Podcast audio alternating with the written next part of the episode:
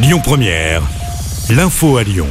Bonjour à tous. Aujourd'hui, dans l'actualité, un violent incendie à Villeurbanne s'est déclenché aux alentours d'une heure du matin. 3000 mètres carrés rue du Canal sont partis en fumée. 91 pompiers étaient mobilisés euh, sur place depuis euh, ce matin.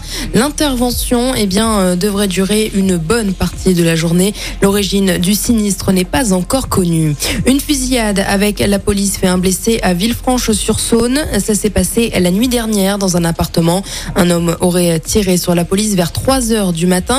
Les policiers ont ensuite répliqué en tirant dans les jambes du suspect. Blessé, il a été transporté à l'hôpital en urgence relative.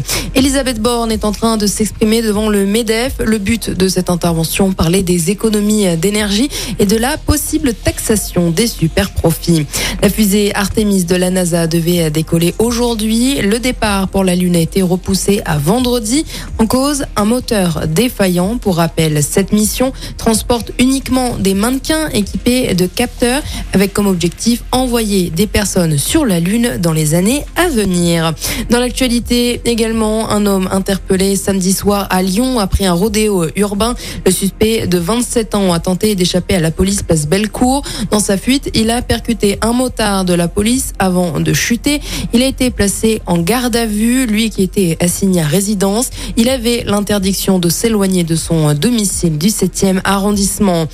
Puis le coup d'envoi des travaux sur la 7 entre Saint-Fond et Ternay. Ils vont durer trois mois. L'objectif, minéraliser le terre-plein central. Les, travaux seront réalisés de nuit du lundi au vendredi. La vitesse sera abaissée à 70 au nord de l'échangeur numéro 7 à Solèze. Un radar chantier pourrait être installé pendant la durée des travaux. On passe au sport avec du football. Les joueuses de l'OL ont remporté leur premier titre hier, le trophée des championnes face au PSG. Score final, un but à zéro. Et puis du tennis avec le début de l'US Open aux États-Unis aujourd'hui. La lyonnaise Caroline Garcia affronte la russe Rakimova au premier tour de ce tournoi du Grand Chelem. Écoutez votre radio Lyon Première en direct sur l'application Lyon Première, lyonpremière.fr et bien sûr à Lyon sur 90.2 FM et en DAB+. Lyon Première